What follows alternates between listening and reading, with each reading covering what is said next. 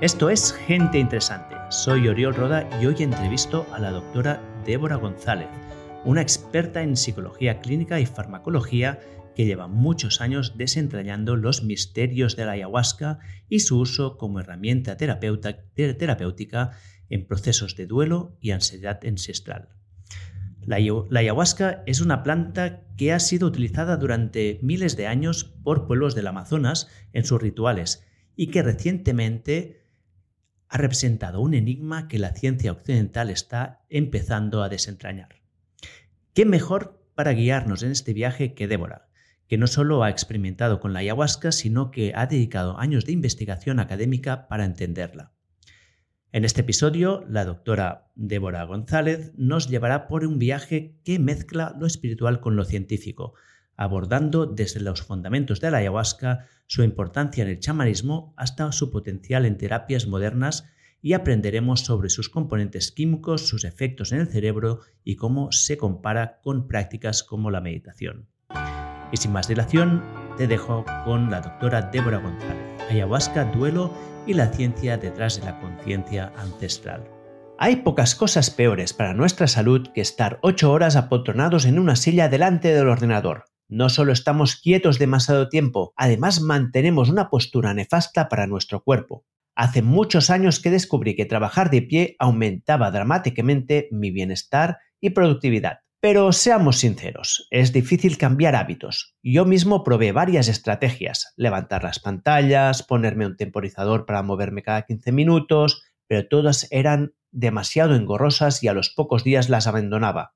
El resultado, ocho horas sentado cada día, tensión en la espalda, dolor de cadera y esa sensación de estar fofo. Por eso cuando descubrí el Evades no me lo pensé ni un momento. Les encargué una mesa elevable y todo cambió. Ahora paso más del 50% de mi tiempo de escritorio de pie y estoy descubriendo todo un mundo de pequeños ejercicios y estiramientos que puedo hacer mientras trabajo. Por ejemplo, ahora mismo estoy grabando esto de pie. Los resultados han sido increíbles. Gasto casi 300 calorías más al día. Han desaparecido dolores que consideraba crónicos y estoy más despierto, energético y productivo. Sinceramente, si tuviera que darte una sola intervención para mejorar tu vida, te diría que pasaras más tiempo activo y esto se consigue de forma sencilla con el Evadesk. Si tú como yo quieres mejorar tu espacio de trabajo, ganar productividad y sentirte mejor cada día, es el momento de que pases a la acción. Durante el mes de noviembre, Eleva hace hasta un 25% de descuento en muchos productos. Puedes explorar las mesas de Elevades con el enlace que te dejo en la descripción.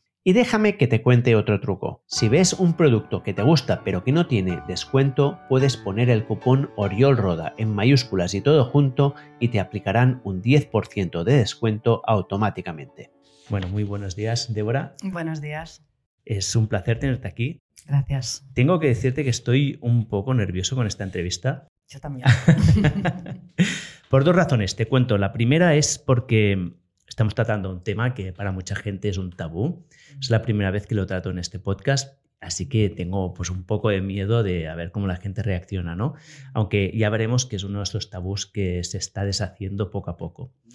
Pero luego hay otro elemento personal que ya te he comentado antes de empezar y es que recientemente en mi familia, una, una persona de mi familia, no directa pero muy cercana, sufrió bueno, la pérdida de un hijo. Es una cosa que nos devastó a todos, pero que evidentemente a la familia en particular pues ha sido, es un trauma terrible. Y para mí esta entrevista que estoy haciendo contigo, en realidad en mi cabeza es una entrevista que estoy haciendo para ellos, ¿no? Para ver si esto puede ayudarlos en, su proceso de duelo, porque, bueno, porque es una cosa muy dura y creo que tu investigación justamente pues puede ayudar un poco en este sentido, ¿no? Entonces, me gustaría empezar pues que nos contaras un poco cómo llegaste en el mundo de la ayahuasca ¿Qué te, motivó a investigar sobre esta bebida ancestral y en particular qué pasó en tu primera experiencia? Bueno, empezando por el final, eh, mi primera experiencia con ayahuasca es la que la típica que no se la deseas a nadie. Entonces, eh, cuando en los 90 estaban las Smart Shop abiertas aquí en España, pues tuvimos la posibilidad de comprar yo y mi pareja, que estábamos un poco interesadas en estas plantas como a nivel un poco más eh, psiconáutico y más de experimentación, eh, tuvimos la oportunidad de comprar psicotria y banisteriosis en una Smart Shop que nos dieron pues, una cantidad indeterminada y nos fuimos con una furgoneta a los Pirineos a cocinarla y a tomarla sin conocer la dosis, sin conocer los efectos, sin conocer pues, los timings, eh, nada. Entonces la cocinamos, hicimos una olla, yo me bebí una cuarta parte, mi pareja se bebió las otras tres cuartas partes, eh, aparcamos en un acantilado precioso y, y a la que se hizo de noche y los efectos empezaron a subir, pues yo todavía tenía un poco más de, de, control y de autonomía, ¿sabes? Pero él estaba totalmente poseído por una fuerza que le desbordaba y entonces tuve una experiencia como muy mística en la que me veía, pues yo qué sé, como la madre, la diosa, la no sé cuántos, y entonces, mm, mm, bueno, mm, yo no sabía muy bien cómo contenerle, él estaba totalmente desbordado, eh, yo qué sé, me, me, me mordía, ¿sabes? Me, bueno, me, me, yo estaba asustada realmente y cuando salimos de, salí de la furgoneta, en plan, porque se me hacía muy, muy pequeño y muy agobiante todo ese espacio, de repente me vi al borde de ese precipicio y, y no supe, ¿sabes? O sea, por, por un momento dije, es una forma de liberarme, saltar, ¿sabes? Por suerte no lo hice y porque tenía, yo tenía una dosis más, más mm, bajita y, y, y entonces me, de, me dediqué a a, retenerle a él, ¿sabes? Para que no mm, pasara ningún accidente, ¿no? Pero es justo la experiencia que no deseas a nadie y que, que quieres que, que, que, haya información suficiente para que esto no le, no le, ocurra a más personas, ¿no? Porque desde luego que es, un, es una bebida muy poderosa que no se tiene que tomar a la ligera y entonces eh, el, el, tema de la información sobre la dosis, sobre los el, cuidado del setting, sobre lo que puede ocurrir y lo que no puede ocurrir, creo que es algo totalmente imprescindible para las personas que se acercan a, este mundo, ya sea con la ayahuasca, ya sea con otras sustancias psicodélicas. Bueno, empezamos ya duro, ¿eh? O sea, una persona que llega aquí sin saber mucho del tema dice, y vamos a hablar de una sustancia que, que a lo mejor casi me tiene un acantilado. Escucha, ¿cómo de aquí entonces tú pasaste a, dedicarte a esto? ¿Qué, ¿Qué, pasó? Pues pasó que cuando iba a hacer el practicum en, en, la carrera, yo ya había hecho antes una tesina con el doctor Jordi Riva en el Hospital San Pau sobre la salvia divinorum. Y mm, cuando fui a hacer el practicum, pues tenía la oportunidad de eh, hacer las prácticas en una clínica de drogodependencias eh, con un tratamiento cognitivo-conductual que no suele funcionar, o eh, José Carlos Bouso, que era profesor de la universidad en ese momento, me propuso la idea de hacer una investigación en un centro eh, que se llamaba IDEA, que había en Brasil, en Mapia, que es como la cuna del el Santo Daime en, Brasil, ¿no? Es como lo que es el Vaticano para los, los católicos, pues Mapia es para, para, esta religión, ¿no? El Santo Daime. Y allí tenía un centro de drogodependencias donde trataba a las personas con ayahuasca. Entonces me propuso la idea de ir allí ayudar un poco en el centro, pero hacer una investigación para evaluar pues, el bienestar, las, las funciones neuropsicológicas y la personalidad de las personas que vivían en Mapea y que llevaban más de 15 años tomando ayahuasca dentro de este contexto ritual y religioso, eh, con una frecuencia probablemente que nadie en la Tierra tome con esta frecuencia, ¿sabes? Ellos toman como mínimo dos veces al mes. Dos veces al mes. Sí. Durante 15 años. Sí, como mínimo. ¿Y qué efecto tenía esto? ¿Qué bueno, visteis? Lo que, lo que nosotros vimos es que cuando comparamos estas personas eh, con el pueblo de al lado, Bocado Acre, que era gente, pues también era, son muy religiosos allí, pero eh, no están tomando esta bebida, pues son evangélicos, son testigos de Jehová, son católicos. Y cuando comparamos una muestra bastante grande, como de 60 personas, pues vimos que las personas tenían un nivel de, de, satisfacción de la vida mucho mayor, unos índices, sabes, de espiritualidad pues también mucho mayores, tenían mucha más flexibilidad cognitiva. Eh, Más flexibilidad cognitiva. Sí, tenía más en, determinadas pruebas que, se utilizan para medir la inteligencia, como son las cartas del Wisconsin, algunas que miden eh, memoria.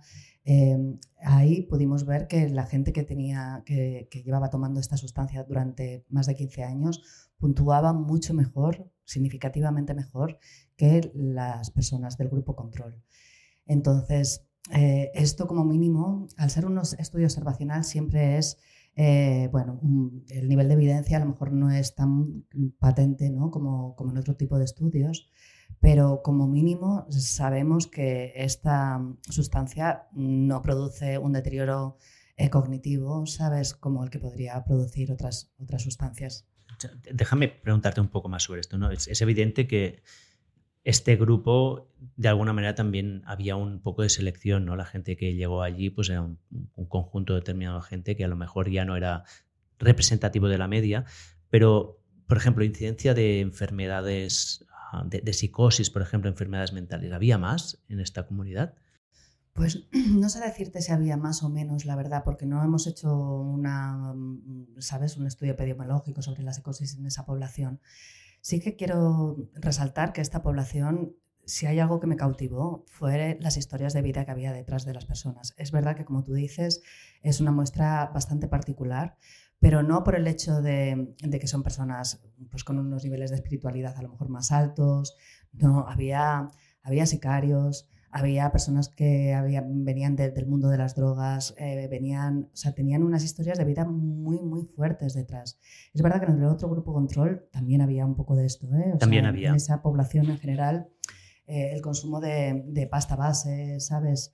Pues estaba bastante extendido, ¿no? Pero las historias de vida de, esta, de esta población era una de las, de las razones que a mí me decía, esto de la ayahuasca tiene que ser algo especial, porque que 600 personas se junten aquí con estas historias de vida detrás, ¿sabes? Que no tienen lugar en, otros, en otra parte de las en otras sociedades y que vengan aquí todos a juntarse en un lugar donde no hay cárcel, donde no hay policía, donde no hay nada y, solamente, y puedan convivir en paz solamente tomando esta bebida, esto quiere decir que aquí hay algo eh, interesante, ¿no? Porque si, no estuviera esta bebida, probablemente esta gente se hubiera matado entre ellos, ¿sabes? Se hubieran robado todo y hubieran desaparecido, ¿sabes? Y una pregunta más aquí. ¿Tampoco visteis un deterioro, por ejemplo, de capacidades verbales o de concentración o sea, a nivel cognitivo general, ¿no? Digo porque esto es un poco los miedos que siempre despiertan los psicodélicos, ¿no? Que la gente se toma psicodélicos y te quedas tonto, ¿no? Siempre te dicen, o que despierta, un brote psicótico. Es un poco para, para ver realmente dónde está la ciencia en esto. Sí, mira, el, eh, los brotes psicóticos eh, es, un, es un riesgo que hay que tener en cuenta. De hecho, hay una de las personas tenía esquizofrenia y eh, se terminó colgando. O sea que no es eh, algo que, dices, no puede pasar, ¿no? Puede ocurrir, lo que pasa que probablemente tenga que haber una predisposición eh, genética, ¿sabes? Esta persona en concreto pues ya tenía un tío, ¿sabes? Que, que se había suicidado por un tema de enfermedad mental también, ¿no? Tiene que haber una predisposición interna o puede ser también algo que ocurre por el setting, ¿sabes? Si alguien eh, está tomándolo, tiene una experiencia muy intensa y está tomándolo en un setting donde no se siente seguro, puede llegar a ser una experiencia traumática que pueda eh, provocar, pues, eh, yo qué sé, flashbacks y, síntomas de, estrés postraumático. Entonces, hay muchos factores que influyen. Em, si, si, esto se controla, se toma en un setting cuidado, eh, se le da a personas pues, que no tienen un poco esta, eh, esta predisposición ¿no? a, nivel de, historia clínica y historia familiar, pues eh, creo que es una, sustancia, una bebida bastante segura. De hecho, el, el, el índice de, muertes por el consumo de ayahuasca específicamente, pues es prácticamente nulo, ¿no? porque ha habido muertes y, casos relacionados con esto, pero siempre ha habido eh, pues, eh, una interacción con otro tipo de plantas, con medicación, eh, en, casos que han tenido a lo mejor problemas de hipertensión, ¿sabes? entonces, cuando, cuando tú sabes quién, quién, puede tomarlo, ¿no? cuáles son los riesgos y lo haces en un ambiente seguro, pues puede ser una experiencia muy, muy preciosa, la verdad. Para ponerlo en contexto, ¿tú conoces el índice de muerte causada por otras sustancias como puede ser, por ejemplo, el alcohol?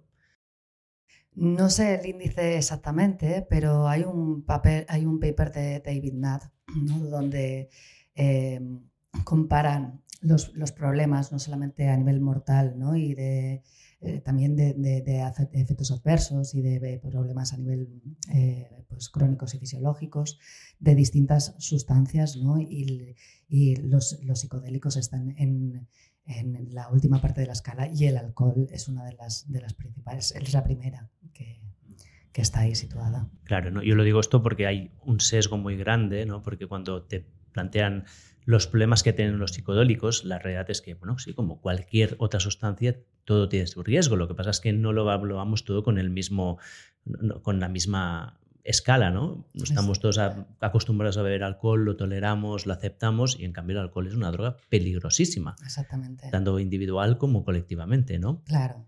El alcohol puede causarte una muerte física de por sí, por, por eh, eh, intoxicación, ¿no? Incluso el, síndrome de abstinencia también puede llegar a ser mortal si no se trata adecuadamente. Es neurotóxico, es, eh, tiene un montón de, problemas derivados, ¿no? Con eh, accidentes de tráfico, etcétera, ¿no? Entonces, bueno, son cosas que hay que tener en cuenta, claro que sí. Vale, entonces, continuando con tu historia, pasaste ese tiempo allí en Brasil y ¿qué sucedió? Y entonces allí fue la primera vez que, tomé la ayahuasca dentro de un eh, contexto ceremonial. Y entonces ahí fue cuando descubrí, bueno, pues esto, cómo puede llegar a cambiar la experiencia ¿no? y todas las cosas que pueden traer ¿no? dentro de un proceso de crecimiento personal, el tomarlo pues dentro de un lugar seguro, eh, con una intención adecuada, eh, con un soporte y con una integración de la experiencia adecuado, ¿no? que te permita pues, maximizar los beneficios a largo plazo ¿no? y no se quede solamente en una experiencia en sí, sino que sea parte de un proceso personal. ¿Y qué descubriste tú? Bueno, ahí pues descubrí la verdad que la que podría ser ahora casi como mi madrastra, por decirlo de alguna manera, ¿no? Nunca voy a sustituir a mi madre por nadie, ¿no? Pero desde luego que eh, para mí es tengo una relación con esta planta en la que cuando tengo un problema, una crisis, un, no sé, cualquier tipo de problemática que podemos tener los seres humanos simplemente por el hecho de estar vivos, pues eh, para mí es una, una, un apoyo, un apoyo en mi vida, ¿no? que me, me, ayuda a ver las cosas de otra manera, a sentirlas de otra manera y a continuar caminando. Vale, y si puedo indagar un poco más en, tu experiencia con la planta, ¿cómo, imagínate que ahora tú estás en una situación que tienes una duda, algún problema, ¿cómo, cómo, lo trasladas esto a, nivel práctico? ¿Qué haces? ¿Cuál sería el proceso para que usando la ayahuasca pueda ayudarte a encontrar resolución?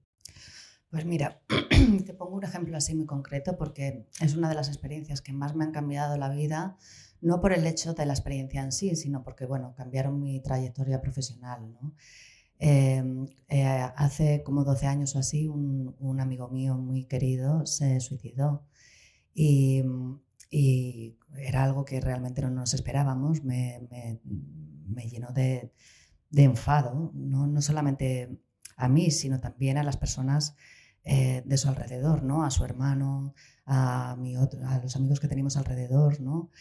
Estábamos todos muy desorientados con lo que había ocurrido, ¿sabes? Entonces había eh, culpas que a veces se proyectaban unos en otros, ¿sabes? Y, se, fragmentó realmente el, grupo ¿no? que, éramos alrededor de, este suceso, ¿no? Entonces, eh, yo ante este dolor y esta rabia y esta incomprensión, ¿sabes? No sabía muy bien qué qué hacer. Soy psicóloga, ¿sabes? Y podría haber acudido a un psicólogo para tratar todo esto, pero bueno, yo conocía la ayahuasca de antes y, entonces fui a tomar con la, con la intención de, de calmar este, este, esta ira que tenía, ¿no? este enfado. Y durante la experiencia, pues pude conectar ¿no? con, con mi amigo, con Xavi se llamaba, y entonces le vi le vi como como con toda su fragilidad, ¿no? con toda su, la fragilidad que tiene una, una flor. ¿no? Entonces, de repente sentí, o sea, ese sentimiento de, de, enfado y de ira se transformó en compasión, en mucha empatía, en saber que eso, si yo hubiera estado en su misma piel, a lo mejor yo hubiera hecho lo mismo. Entonces, eh, todo, todo esa ira, ¿sabes? Se transformó en, en belleza, en compasión, en fragilidad, en agradecimiento, ¿sabes? Por el tiempo que habíamos compartido, ¿no? Y, ese dolor se transformó. Está claro que siempre todavía le echo de menos, ¿sabes? Pero, pero bueno, esto fue lo que me, me, llevó a, a, explorar un poco más este tema, ¿no? De cómo la ayahuasca podía ayudar en los procesos de duelo. Y cuando empecé a recoger experiencias de otras personas ¿no? que, publicamos en un artículo, pues lo que me encontré era un abanico mucho más amplio de lo que yo pensaba al principio de, cómo la ayahuasca podía ayudar a estas personas en duelo. ¿no? Me encontré un, montón de, de, experiencias diversas, de, procesos diferentes. Y entonces ahí dije, bueno, no puedo mirar a otro lado, ¿sabes? Tengo que continuar por este camino. ¿Y qué encontraste? O sea, ¿qué, qué descubriste con este artículo que realizaste? Bueno, había personas, ¿sabes?, que cuando tomaban, pues eh, les ayudaba a tener como una liberación emocional, ¿no? Entonces, personas que a lo mejor no habían podido llorar la muerte de pues, su abuelo porque era muy pequeño, ¿sabes?, y todavía no lo comprendía muy bien, o, porque eh, solemos evitar las, las, emociones dolorosas, entonces hay gente pues, que se refugia mucho en el, en el trabajo, yo que sé, en el alcohol o en el hacer, ¿no? Tienen una, una forma de afrontamiento que está mucho en la reconstrucción y menos en la conexión con, con lo que es el, el dolor. Eh, pues de repente la ayahuasca, ¿sabes?, les permite llorar, ¿sabes?, y soltar todas esas emociones, ¿no? que, que están ahí reprimidas, ¿no?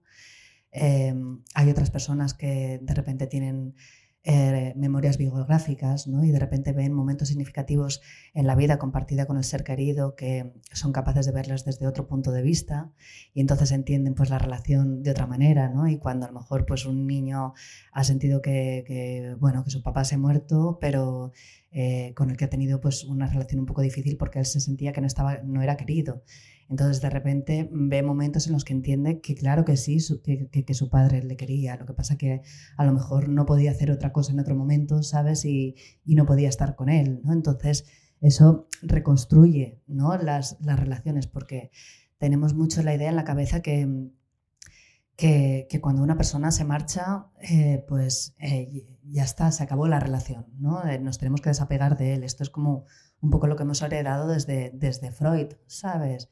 Eh, el, duelo eh, se culmina cuando consigues desapegarte de, la persona que quieres y, continuar con tu vida.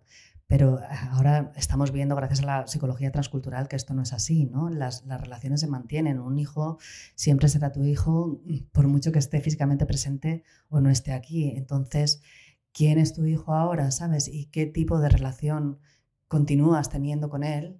O sea, desde dónde conectas con él cuando, cuando piensas en él, sabes si es desde la ira, desde el enfado, si es desde, desde la tristeza, es desde el vacío, o es desde el agradecimiento, o la paz, o el cariño, ¿sabes? Pues que cambia totalmente ¿no? la experiencia de, duelo de una persona.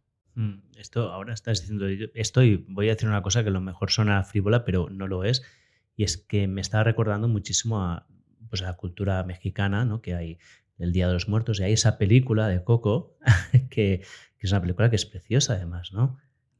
Y es cómo te puedes relacionar con gente que ya no está, y en esa película evidentemente se van a, pues, a otro mundo, pero aunque no te vayas físicamente a otro mundo, tú puedes continuar con una relación con una persona, ¿no? Y hay gente que continúa con relaciones con sus ancestros, ¿no? Y para ellos son igual de reales que la gente que está viva, ¿no? Aquí podríamos entrar en qué es real y qué no es real, ¿no? Hasta qué punto lo que ¿Dónde defines la realidad? ¿no? ¿Y por qué no puede ser real una relación con alguien que tú estás relacionando de alguna manera, aunque sea no físicamente? Totalmente, esto es así. De hecho, probablemente la, cultura occidental eh, sea una de las pocas culturas que no tienen este tipo de relación con sus muertos, ¿no? eh, somos una sociedad, somos hijos de una sociedad que es totalmente eh, materialista, ¿no? Entonces parece que solamente existe lo que podemos tocar, palpar y medir, ¿no? Pero las cosas más importantes en la vida probablemente no las puedas tocar, palpar o medir, ¿no? El amor, cómo tocas y palpas y, y, mides el amor, ¿no? Y, y, el amor por un ser querido siempre está, ¿no? O sea, entonces eso no, no, no desaparece, no desaparece. Y por eso te digo que gracias a, las, a, la psicología transcultural nos hemos dado cuenta de que, de que las relaciones con nuestros seres queridos continúan, ¿no? Y, o sea, pueden continuar no tiene por qué ser algo eh, eh, loco o, que no sea sano, ¿no? El, seguir eh, relacionándote con tu hijo. Y, relacionándote en, es, muy diverso, ¿no? puede ser la forma en la que piensas en él, la forma en la que compartes sus historias, la forma en la que continúas su legado, la forma en la que cuidas, sabes, sus objetos personales, la forma en la que, yo que sé, viajas, ¿sabes? Para ver los lugares que él eh, ya no puede ver y que lo pueda ver a través de tus ojos, ¿no? Puede ser, mm, cada persona le, encuentra eh, su, forma, ¿no? De continuar en conexión con las personas que quieren y con ese amor. Wow, nos hemos metido súper profundos aquí. ¿eh? y escucha, cómo a partir de, esta experiencia que tuviste y ya empezaste a investigar y cuentas un poco ahora qué, qué haces tú, en qué dedicas tu tiempo y tu investigación. Mira, ahora mismo estamos eh, haciendo un, estudio clínico para evaluar el potencial de la ayahuasca asistida con psicoterapia para la prevención del duelo prolongado. O sea, el duelo prolongado es un diagnóstico que ha sido incluido en el DSM-5 en el 2018, en el, o sea, en el CIE-11 en el 2018 y en el DSM-5 pues hace un par de años. ¿Qué es el DSM-5? Eh, es el Manual Diagnóstico de Enfermedades Mentales eh, más americano y el CIE-11 es el, europeo. ¿no? Entonces, em, hasta entonces el duelo se consideraba un proceso normal y ha sido ahora cuando ha sido eh, como eh, em, diagnosticado, o sea, considerado como una potencia en la enfermedad, eh, cuando de repente pues, se ha volcado un montón la investigación sobre este tema. ¿no? claro, este diagnóstico pues, está lleno de, de, trampas ¿no? y, de, y, de, preguntas, ¿no? porque ponen una limitación, un criterio de tiempo que es totalmente arbitrario. ¿no? En el CIE 11 pues dicen que si ha pasado más de seis meses y tu sufrimiento es eh, eh, súper intenso y tu actividad funcional pues es eh, nula, pues entonces puedes tener duelo prolongado. ¿no? Y en el, en el DSM-5 te ponen un criterio de 12 años. Claro. 12 años. O sea, perdón. 12 meses. 12 ah, meses. Disculpa, es 12 años. Perdona.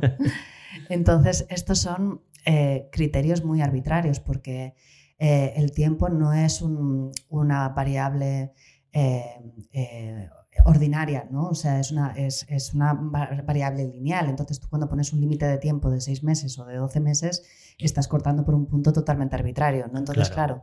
tú dices, bueno, una madre que ha perdido a su hijo, ¿qué es lo normal? ¿Que a los seis meses esté totalmente recuperada y trabajando o que a los seis meses esté hecho polvo y, y todavía no, puede, no pueda yo qué sé, trabajar y más si trabaja, yo qué sé, en pediatría, imagínate en la UCI con niños, ¿sabes?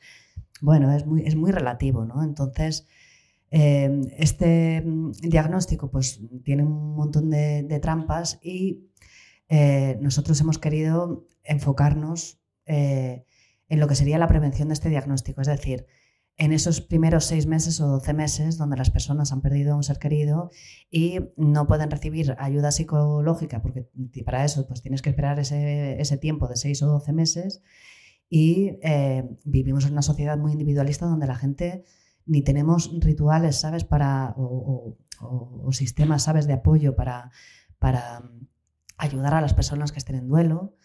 Ni, ni, sabemos cómo hacerlo, ¿sabes? Porque no hay una cultura de la muerte. O sea, nosotros somos una cultura que tiene fobia a la muerte. La muerte es lo peor que nos puede ocurrir en la vida, ¿sabes? Aunque sepamos que es lo único que nos va a ocurrir tarde o temprano, eh, es lo peor que, nos puede ocurrir, ¿sabes? Entonces es como siempre vivimos, ¿sabes? Con, que, con, una cultura donde la muerte es casi pornográfica, está por todos lados, eh, lo ves en el telediario, lo ves en las películas, la muerte está por todos lados, pero nunca nos va a ocurrir a nosotros porque es lo peor que nos va, nos va a pasar, hasta que nos pasa. Y entonces cuando nos pasa no sabemos muy bien cómo, cómo, cómo hacer, no tenemos eh, un contexto social para, para, para ayudarnos, ¿no? Como tienen en Israel, ¿no? Que a los, durante la primera semana pues toda la familia está con esa persona, les cocina, ¿sabes? Les, les, les ayuda, están con ellos compartiendo eh, pues el espacio, los recuerdos. Y después de esa semana entran a otra fase, ¿no? Eh, y ellas al mes, cuando tienen otro encuentro, ¿no? Entonces, allí pues eh, las cosas tienen una, una, evolución porque socialmente está, está pautado así y el, y el duelo, el proceso, la experiencia fenomenológica cobra otra dimensión cuando está mediada por esa cultura, ¿sabes? Y por ese soporte social. Aquí no, aquí las personas entierran a sus muertos, se van a casa y se acabó, ¿sabes? Y hasta los seis meses o a los doce meses no puede recibir ayuda psicoterapéutica. Entonces nosotros quisimos eh, llenar un poco este vacío. No es que no pueda recibir ayuda psicoterapéutica, es que han visto que, cuando se hace eh, soporte psicoterapéutico tal y como era antes, ¿sabes? Antes de cuando no había mucha investigación, pues que podía ser eh, causar iatrogenia, o sea, podría ser peor para los dolientes. ¿Ah, sí? sí, entonces por, eso... Pues porque a lo mejor ellos entienden que lo que han visto es que la gente eh, empeoraba, ¿sabes? Eh, la mayoría de ellos no mejoraba y algunos podían empeorar, entonces se desaconsejaba hacer psicoterapia, el tipo de psicoterapia que se hacía antes, cuando, no había pasado pues, este, este lapso de tiempo. Entonces, claro, tienes a la gente en Occidente, eh, después de, un fallecimiento y de una, crisis tan dura, sola en su casa, ¿sabes? Sin poder recibir ayuda de un profesional, sin poder tener aporte social, sin ni siquiera todos los que intentan ayudarte no saben ni cómo hacerlo, ¿no? Y cuanto más lo intentan, más eh, vacío y más, más aislada te sientes, ¿no? Porque no quieres eh, participar de las actividades sociales que te proponen para animarte, ¿no? Entonces dijimos, bueno, pues vamos a, vamos a hacer este estudio para, para, ayudar en este periodo de tiempo. ¿no?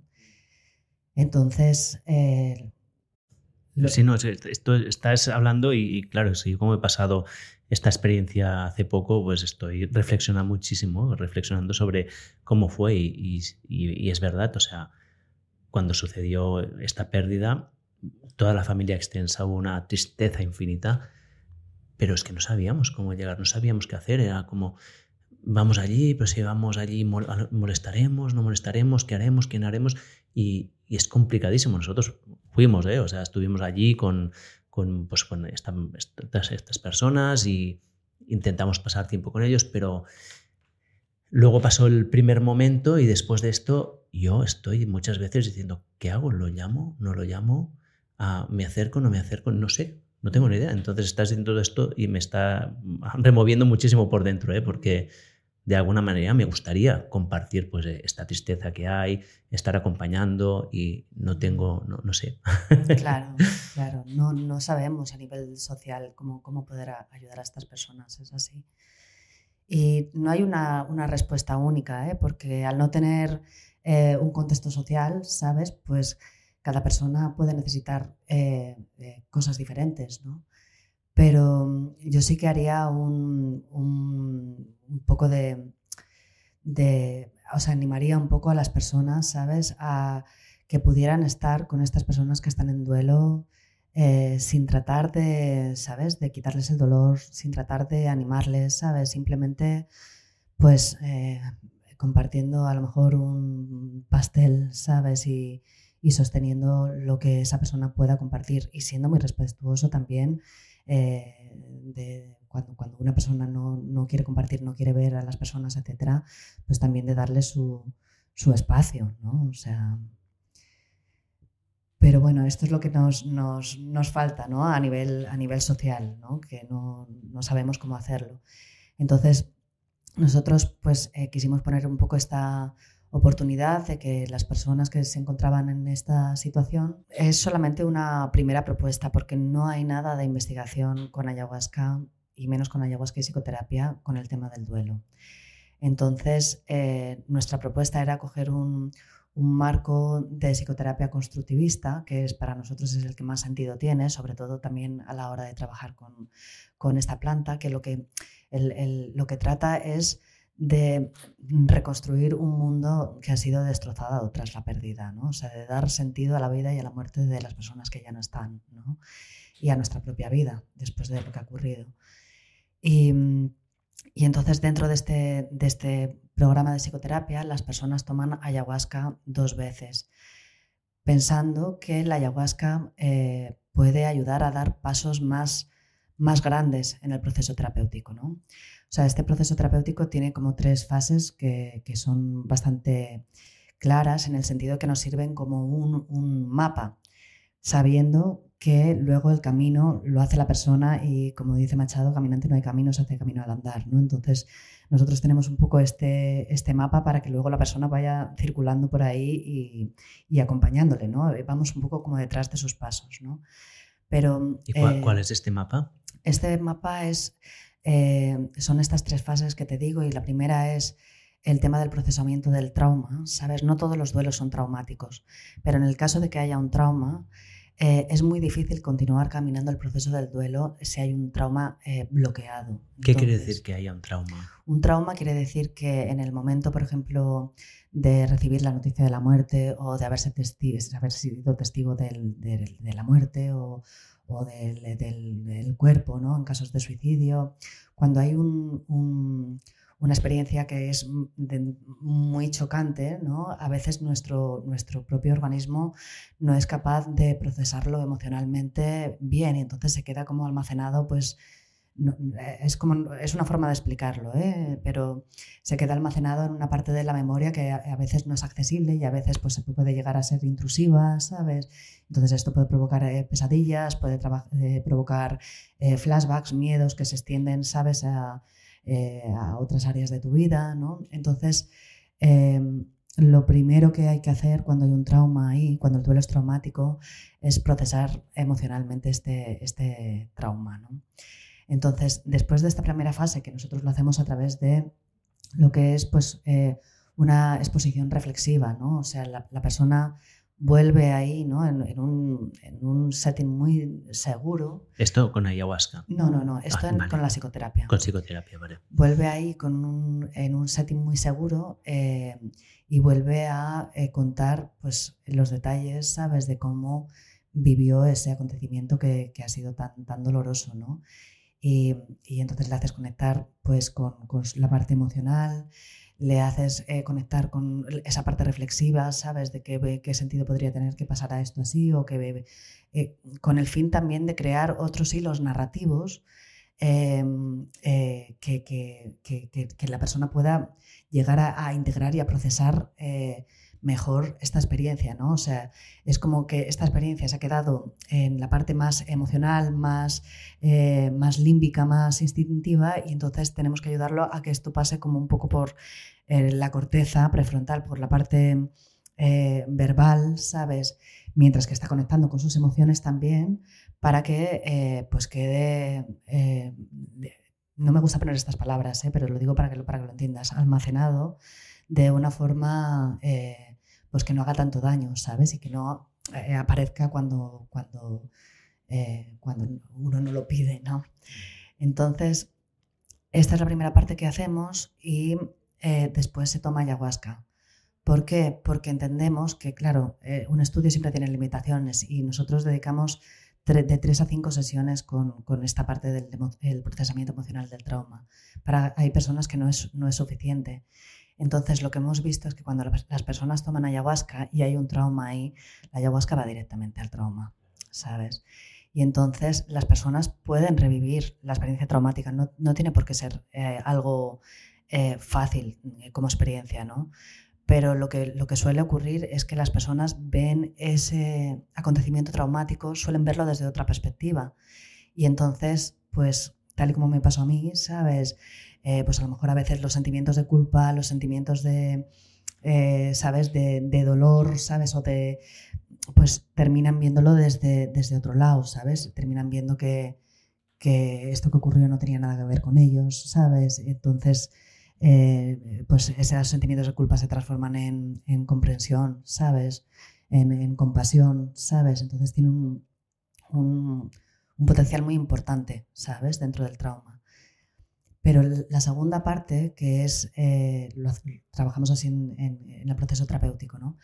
Eh, la segunda parte es como la más clave dentro del proceso del duelo, que es, pues esto, cómo continuamos relacionándonos con las personas que queremos, ¿sabes? Em, eh, como, como, decíamos antes, ¿no? no por el hecho de que, alguien, de que tu hijo, de tu ser querido, ya no esté físicamente presente, quiere decir que ya no exista para ti. ¿no? Entonces, ¿quién es esa persona? Sabes que ya no está físicamente presente, pero tu hijo siempre será tu hijo, tu, tu marido siempre o tu, o tu, padre será siempre tu padre, ¿no?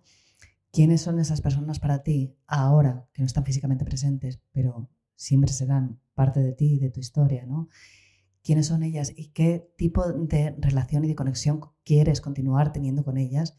Es el segundo objetivo ¿no? del, proceso terapéutico. Y aquí, pues, bueno, la, psicoterapia ayuda, ¿no? Y, se hace una revisión de la historia biográfica, se indaga sobre el legado, se indaga sobre qué podrían esperar ellos de nosotros ahora que estamos así, ¿no? Pero la ayahuasca tiene un potencial muy fuerte para hacer ese, ese clic, para conectar desde, desde el amor, desde la tranquilidad, desde la paz, ¿no? En personas que todavía cuando conectan con sus seres queridos, cuando piensan en ellos, ¿sabes? Todavía siguen sintiendo ese sufrimiento, ese vacío. Y aquí pues es un misterio, ¿no? Porque de donde no llegamos nosotros como, como psicólogos, ¿no? Lo, podemos llegar desde, desde, la parte racional, pero esto es una, es una válvula emocional pues que, no sabemos por qué, ¿sabes? Esta inteligencia vegetal, ¿sabes? Nos ayuda a abrir esos canales, ¿no? Eh, en el corazón, ¿no? Y nos, nos, permiten conectar con ellos de otra forma, ¿no? Y luego la tercera parte, pues está enfocado en, y bueno, ¿y quién eres tú ahora que esta persona ya no está, ¿no? ¿Quién es esa madre, sabes, que ha perdido a su único hijo? ¿Sigue siendo madre? ¿Quién, quién, ¿Desde dónde comienza a reconstruir su mundo y, a ella misma? ¿no? Eh, no es lo que hagas, ¿sabes? Sino desde dónde lo haces, ¿no? Desde dónde comienzas a reconstruirte a ti como persona y, a reconstruir tu mundo, ¿no?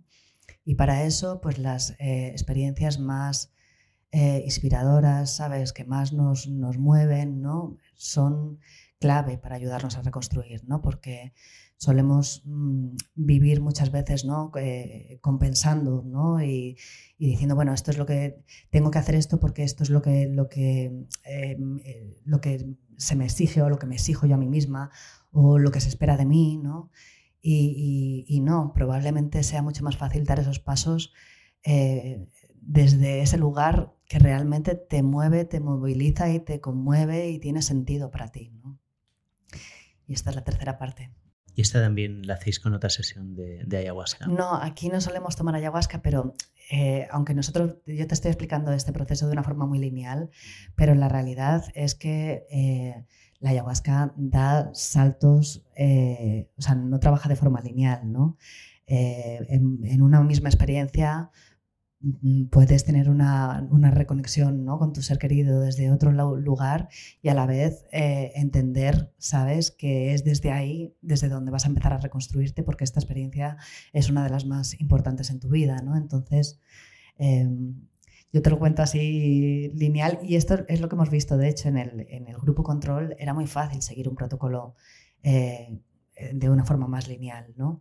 Cuando las personas toman ayahuasca dentro de este proceso, ¿sabes? Eh, la, gente necesita hablar un poco de desde dónde empieza a reconstruirse él, pues a lo mejor desde la primera vez que toman ayahuasca, porque, eh, porque han conectado con eso, ¿sabes? Entonces, ya te digo que es un mapa, pero el camino lo hacen ellos, ¿sabes? O sea que tenemos que en el proceso del duelo, ¿no? Hay una primera fase que es la superación del trauma, si es que ha habido, y luego es reconstruir tu relación con la persona que se ha ido y reconstruirte a ti como persona, mm. como individuo. Y mi pregunta es, ¿por qué? Bueno, primero te pregunto cuál, cuáles son los datos, cuál es la diferencia entre el grupo control y los que tomaron ayahuasca, ¿qué visteis? Bueno, ¿Está publicado esto? No, todavía no. Estamos, estamos recogiendo los últimos datos. Entonces no te puedo decir eh, resultados, mm, eh, sabes, estadísticos, porque no tenemos los datos aún.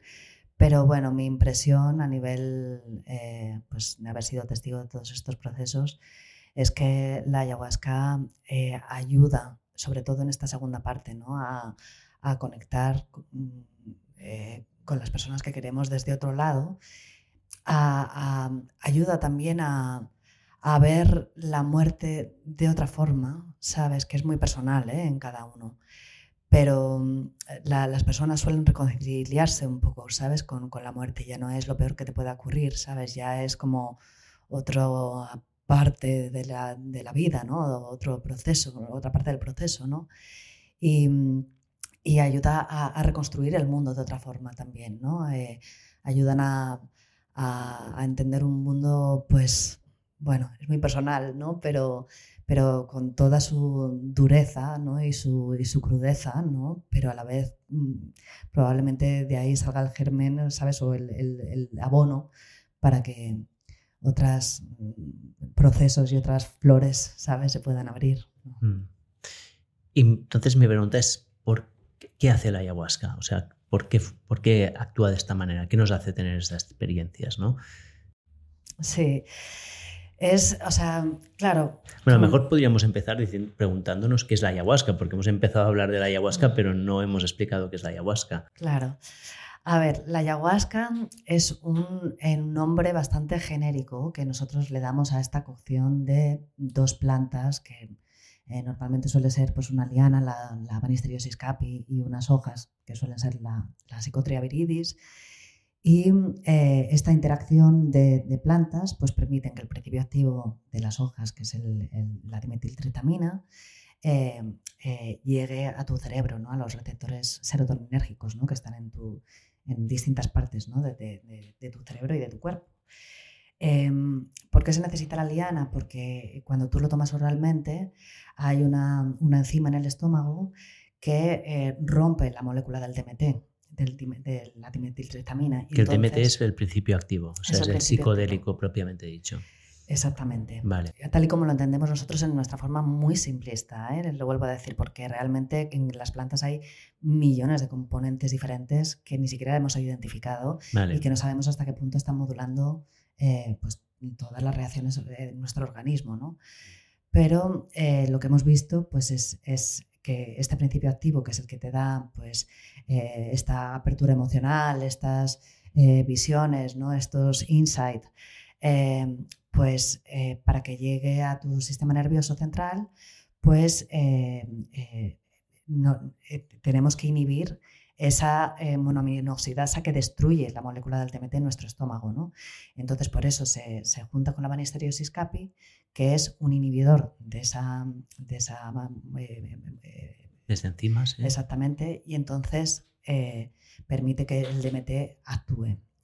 Esto de forma muy simple, porque la ayahuasca, pues, es, es, un nombre genérico para hablar de de, cientos, hay, hay, más de 100 comunidades indígenas alrededor del mundo que están utilizando esta medicina. vamos a alrededor del mundo, más allá del Amazonas, hay otros sitios. Bueno, eh, eh, proviene del Amazonas porque estas plantas eh, son autóctonas de allí, pero se ha extendido por, por, muchos lugares. ¿no? Es, es, un fenómeno internacional. Lo bueno que tiene es que, o lo único que tiene en comparación a otros psicodélicos, es que esta mm, planta o este brebaje se ha extendido con un, eh, con un ritual, ¿sabes? Con una ceremonia de soporte. No, no es como, eh, pues yo qué sé, las setas, que a lo mejor la gente pues, lo, consume en Ámsterdam y lo, toma de otra forma. ¿no? La, ayahuasca viene eh, embuida de un, de un contexto ceremonial, ¿no? donde hace que tenga más sentido tomar. Pero la ayahuasca es un, eh, creo que el, antropólogo eh, Luis Eduardo Luna identificó más de 42 nombres ¿no? para referirse a la ayahuasca, ayahuasca, el ayaje, el, daime, la ayahuasca, el nixipae, ¿no? hay un montón. Y cada uno de esos términos implica pues, eh, que, que probablemente sean plantas diferentes, son recetas diferentes, son espíritus a los que se llaman, ¿sabes? Que son diferentes, son cantos que, utilizan para prepararla y para utilizarla diferentes, son cosmovisiones diferentes, ¿no? Entonces, bueno, nosotros desde nuestra mente occidental entendemos que la ayahuasca son una mezcla de dos plantas y que actúa de esta manera, pero en, Sudamérica, ¿no? principalmente, pues eh, hay muchas formas de referirse a esta, a esta bebida y muchas formas de comprenderla y de trabajar con ella. Y vamos entonces a, la ceremonia, ¿no? ¿Cuán importante es la ceremonia en todo el proceso y cómo son las ceremonias arquetípicas, ¿no? Supongo que habrá muchas variantes, pero si hay alguna cosa que las pueda unir, hay algo, si nos lo puedes contar. Eh, bueno, yo a nivel antropológico tampoco tengo un conocimiento muy vasto de todas las comunidades que están eh, empleando esto, ¿no? Pero eh, te puedo decir en las que conozco así de primera mano, ¿no? Que por ejemplo, pues en el Daime, en la religión del Santo Daime, ellos tienen diversos preparados de la ayahuasca que se utilizan para distintos tipos de ceremonias, ¿no? Hay trabajos de cura, ¿no? Que son para curar algún tipo de eh, problema, ¿sabes? No, te digo enfermedad, eh, puede ser enfermedad o también puede ser un tema de, crisis humana, ¿sabes? De crisis existencial o, social o lo que sea, ¿no?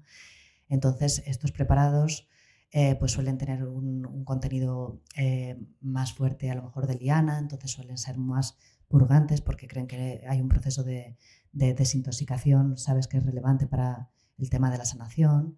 Pero luego hay otras, eh, otros rituales dentro de esta misma religión que son, tienen más, más psicotriaberidis, más hoja y lo utilizan más para conectar con, con la divinidad, con el Dios, con el todo, ¿sabes? Con el Daime. Daime, de hecho, es un espíritu divino, ¿no? Entonces, em, eh, conectan con este espíritu divino, ¿no? En, eh, en, comunidad, ¿no? Entonces, esto, por ejemplo, son dos tipos de, de formas de usarlo dentro de, del Santo Daime, nada más pero yo que sé, vas a los Ingas, ¿no? En Colombia, donde tienen un, montón de, problemas con el conflicto eh, que ha habido, ¿no? Con la guerrilla, con, con, todos los paramilitares y todo esto. Y ellos, para ellos, la ayahuasca, el viaje, que además está hecho con otro tipo de, planta, ¿sabes?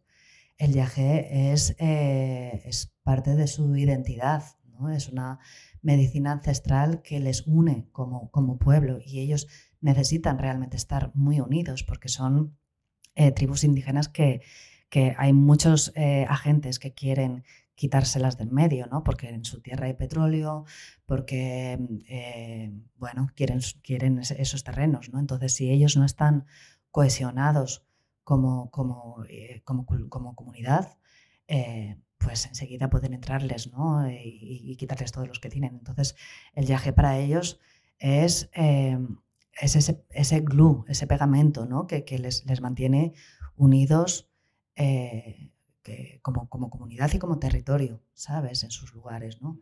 Entonces, eh, yo creo que las, las intenciones eh, marcan mucho también el cómo, cómo se prepara esa ceremonia. Vale, yo te lo preguntaba porque mi experiencia, solo he probado ayahuasca una vez, que cuento mi experiencia porque creo que es relevante.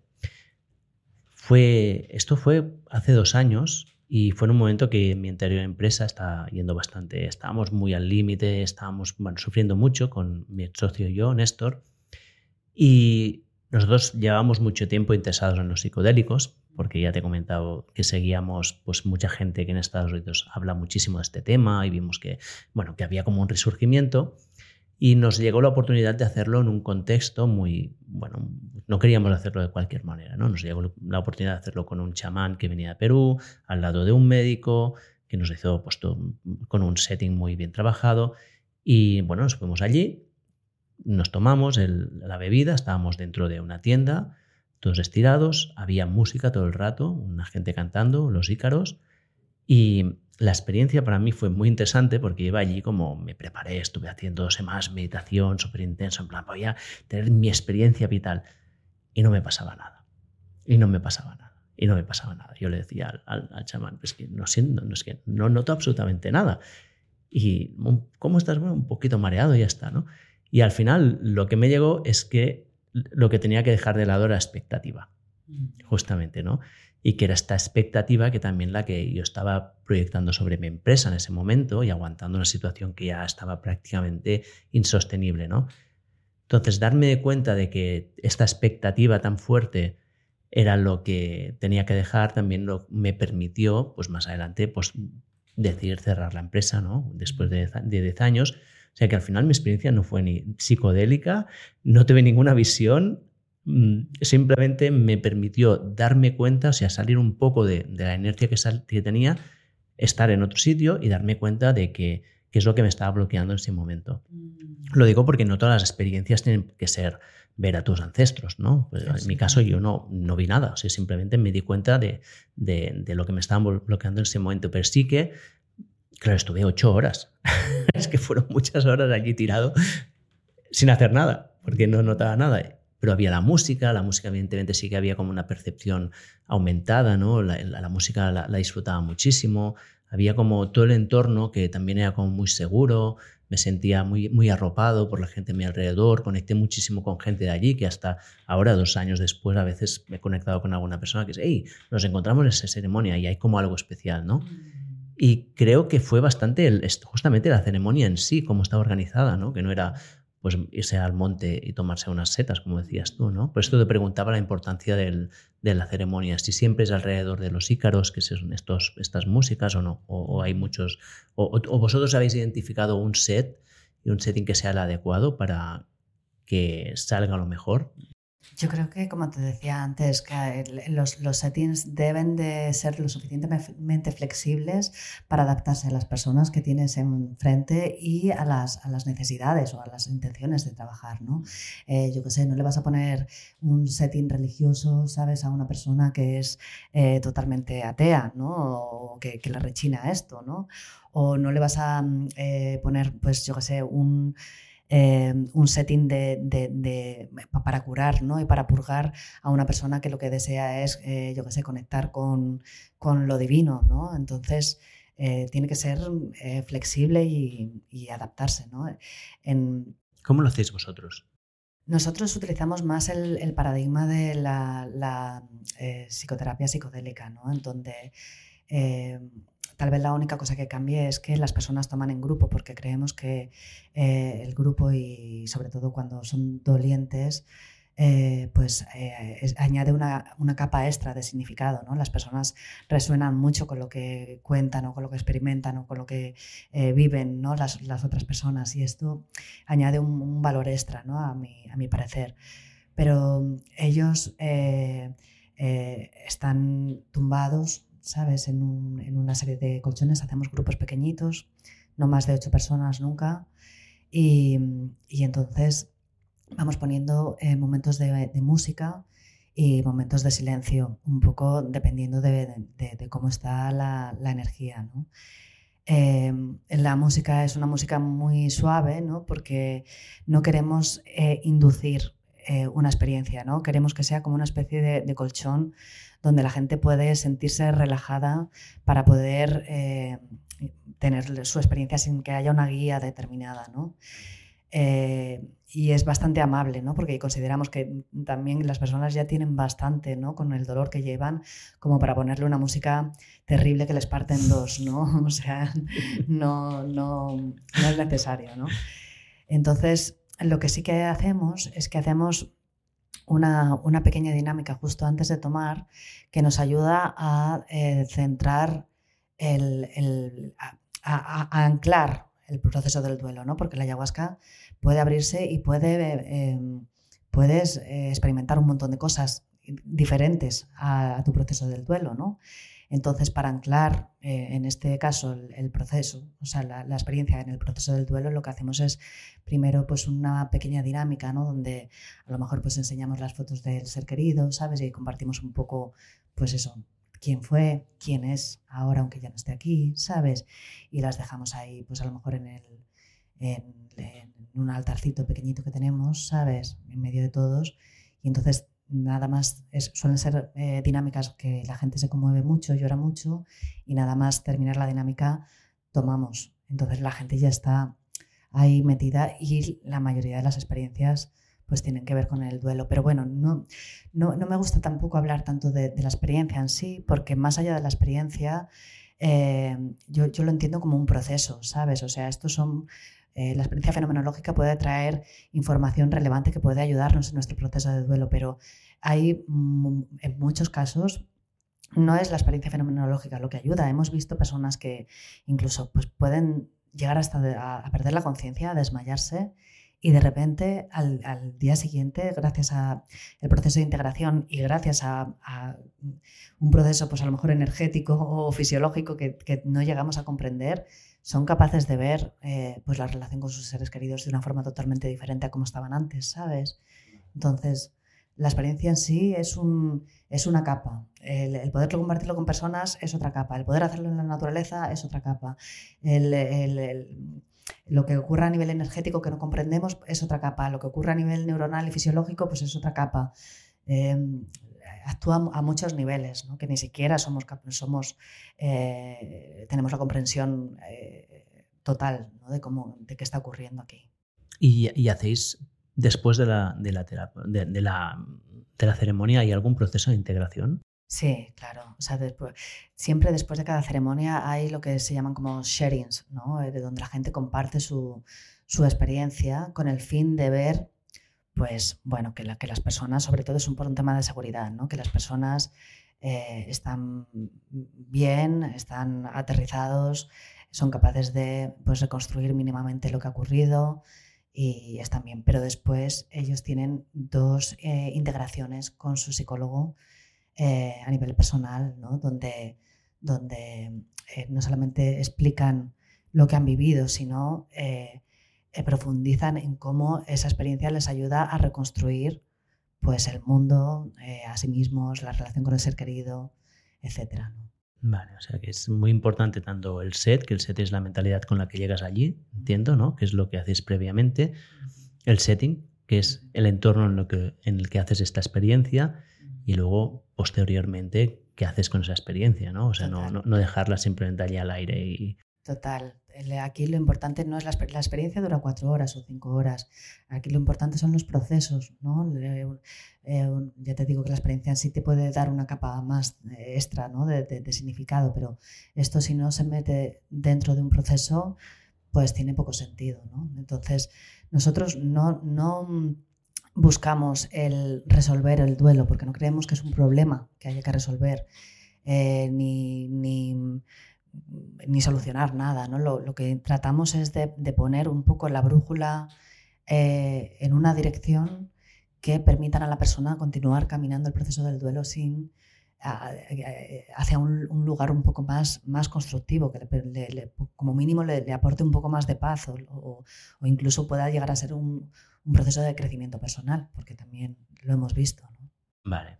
Creo que esto también es interesante, ¿no? Que estamos hablando siempre del uso dentro de un contexto terapéutico, con profesionales, que es, un, es lo que has dicho tú, un proceso, y esto es una herramienta más que va a ayudar a superar pues, esta, este problema. Déjame que haga un pequeño salto aquí en, la conversación, porque tengo una pregunta y es que, ¿cómo se relaciona la ayahuasca particularmente y los psicodélicos con la meditación? ¿Vale? Porque creo que son dos ramas de, que exploran un poco estados de conciencia distintos y cuál sería la relación entre ellos, si es que hay o, similitudes o, cómo se compaginan. Bueno, em, yo a nivel personal no te puedo decir porque no soy una gran meditadora, la verdad, pero creo que a nivel fenomenológico la experiencia de, meditar y la experiencia de ayahuasca no son muy similares, ¿no? Bueno, o por lo menos lo que suele ocurrir es que durante la experiencia de meditación, pues la gente lo que trata es de, conectar con el momento presente, el aquí y ahora, ¿sabes? Y centrarse en esto. Y con la ayahuasca, pues nunca sabes muy bien por dónde te va a salir, ¿no? Pueden invadirte memorias biográficas, pueden eh, invadirte visiones, insights, ¿no? Y un poco de, eso se trata, ¿no? Entonces, las experiencias eh, eh, fenomenológicas en sí mm, a lo mejor no son muy similares. Lo que sí que se ha visto es que posteriormente, pues los procesos mentales y cognitivos, ¿sabes? Pues sí que son bastante similares, ¿no? Entonces, eh, por ejemplo, aquí en el, en el, Hospital San Pau han hecho bastantes eh, estudios ¿no? con, con, el tema del mindfulness, etcétera, ¿no? Entonces, evaluando pues, procesos psicológicos como la, habitación o la aceptación, ¿no? el, el decentering, ¿no? que es esto que eh, es un término que, habla sobre la capacidad de no identificarnos con nuestros pensamientos, con nuestros sentimientos, etc. ¿no? ¿Lo llamas decentering? En, psicología sí, se llama decentering, en, investigación. ¿no? Eh, eh, la, capacidad para no ser muy reactivo, ¿no? para no juzgarte a ti mismo, ¿no? la compasión, ¿no? todo esto es, aumenta ¿no? cuando haces eh, programas de mindfulness intensivos y, programas de self-compassion y todo esto. Y cuando han evaluado a personas que toman ayahuasca, ¿sabes? Posteriormente, la semana siguiente, pues también tienen estas puntuaciones pues a un nivel eh, prácticamente similar, sino más, ¿no? que, que entonces, como, decimos, ¿no? a lo mejor las experiencias, pues bueno, es una de las capas, ¿no? pero lo importante es qué es lo que te abre esta, esta experiencia, ¿no? Es pues la capacidad de dejar de, juzgarte a ti mismo, la capacidad de, aceptar, ¿sabes?, la vida y la muerte tal y como es, ¿no? La capacidad de eh, ser compasivo no solamente contigo, sino con los demás, ¿no? Bueno, pues esto es lo más importante realmente. Yo te he preguntado esto de la meditación porque hay, o sea, yo he practicado un poco meditación y he probado algunos, algunos psicodélicos, que luego además te quiero preguntar por uno en concreto que has mencionado antes, pero dejo aquí como cliffhanger. Y lo que, lo que he leído sobre el tema y lo poco que sé es que un poco los dos inciden en rebajar el, lo que podríamos llamar el ego, ¿no? La, esta diferenciación del nosotros y el mundo, ¿no? Y uno lo hace a través del, pues de, sustancias químicas y es una cosa pues muy aguda y puntual y en cambio la meditación pues es un proceso pues a largo plazo de entrenamiento de la conciencia pero que al final lo que estamos es intentando eliminar esta barrera tan fuerte que tenemos de nosotros respecto al mundo, ¿no? Esta dualidad, ¿no? Exactamente, exactamente, eso es verdad. Eh, eh, aunque eh, a lo mejor las experiencias a nivel fenomenológico pueda ser diferente, esta, em, esta variable que, tú mencionas, ¿no? la disolución del ego, es algo que puede ser bastante común dentro de las dos experiencias. ¿no?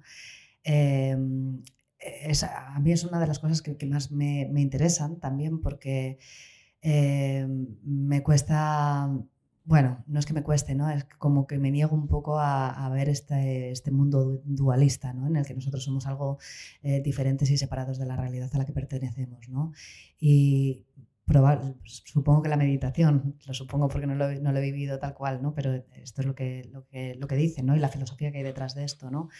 Y, los, psicodélicos, pues te ayudan a, eh, pues eso, a desidentificarte con, tu, ego, con lo que tú crees que eres, ¿no?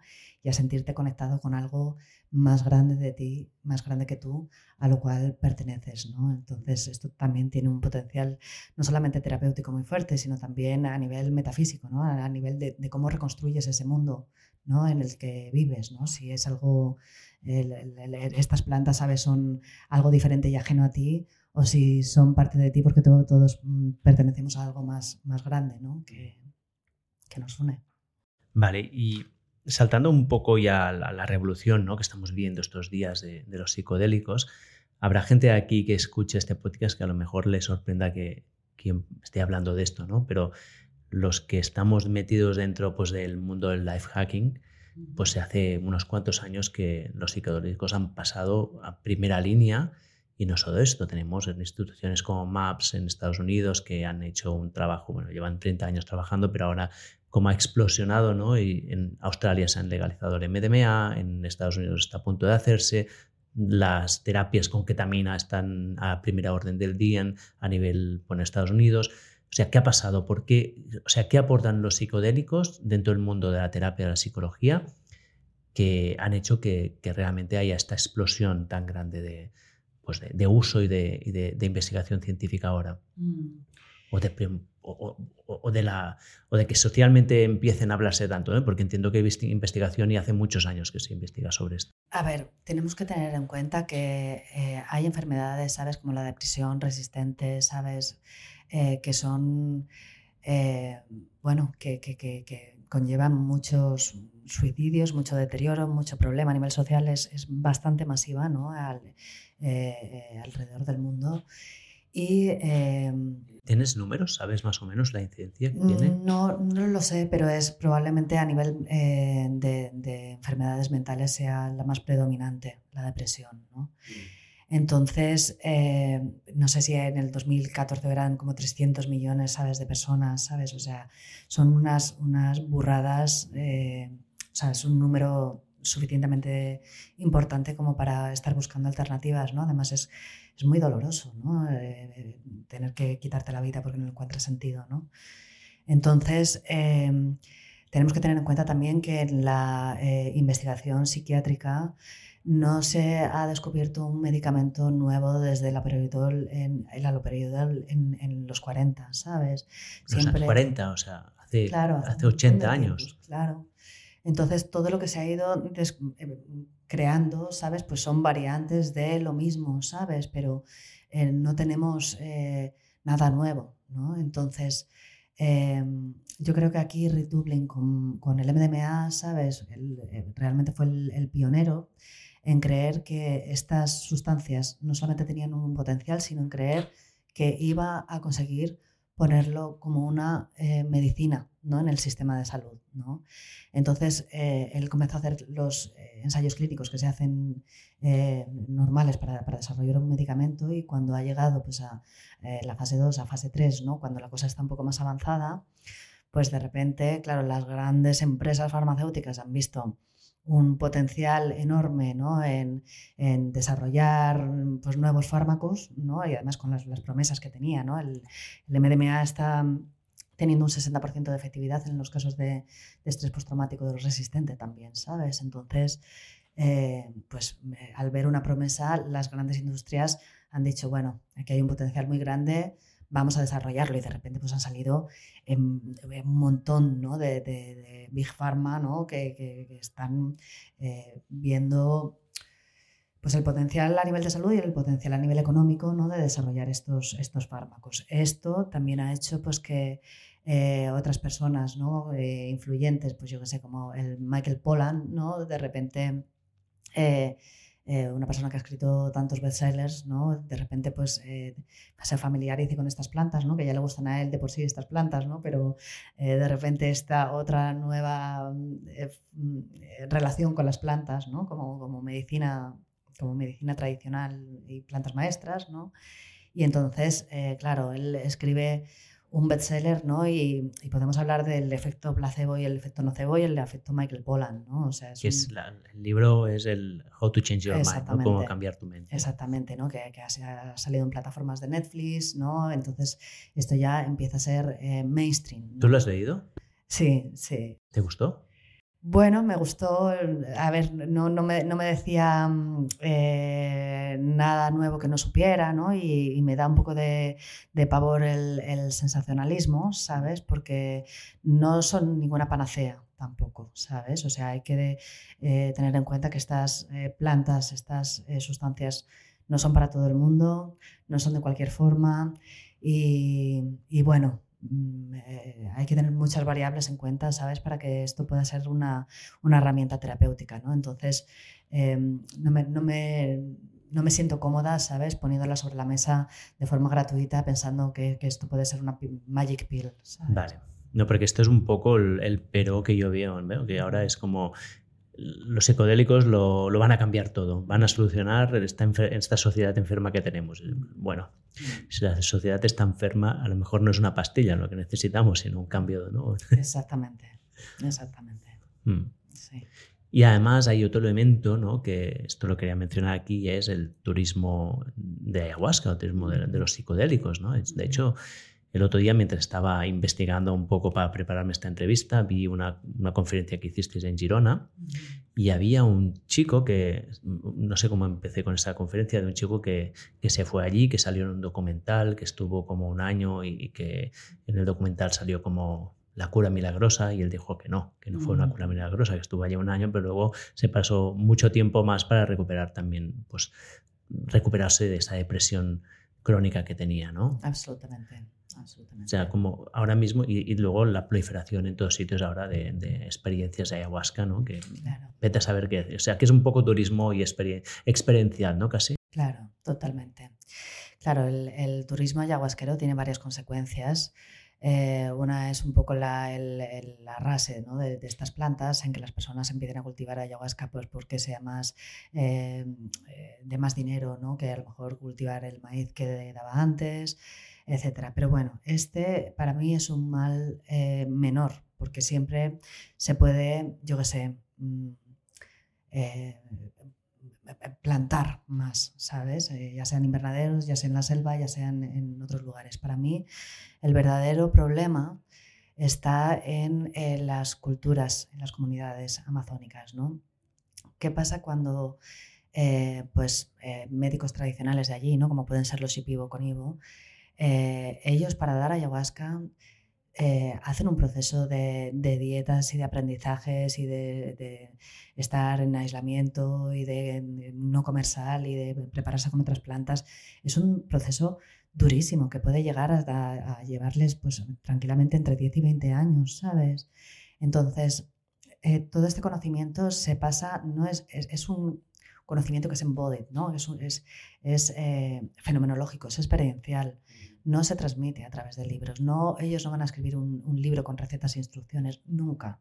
Entonces, la forma de, que este conocimiento sobreviva, y te hablo de un conocimiento muy sofisticado del cual nosotros pues no, comprendemos porque eh, ellos trabajan eh, con el cuerpo energético y para nosotros, como no lo podemos medir, pues eh, no, no, existe en nuestra cosmovisión de la medicina, ¿no? pero para ellos es como la clave y, y yo he visto que, que, funciona ¿no? en, un montón de personas que hemos evaluado.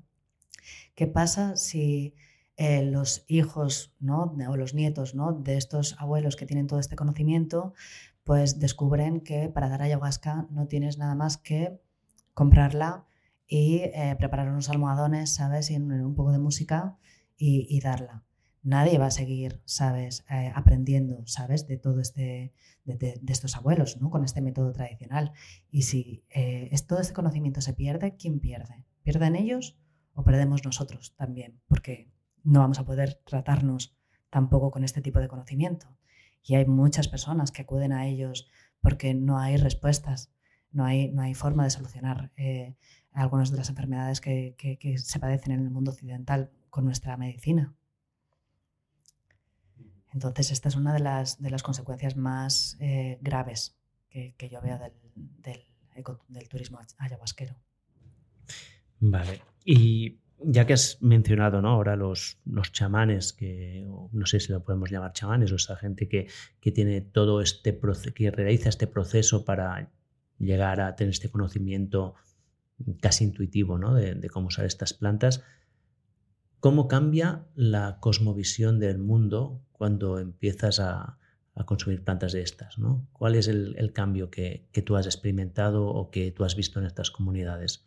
Lo digo porque ahora ¿no? has hablado de que vivimos una sociedad que es muy materialista, donde solo existe lo que vemos, pero cuando empiezas a consumir sustancias de estas, mm, empiezas a, a, ver cosas o a sentir cosas que no puedes tocar, ¿no?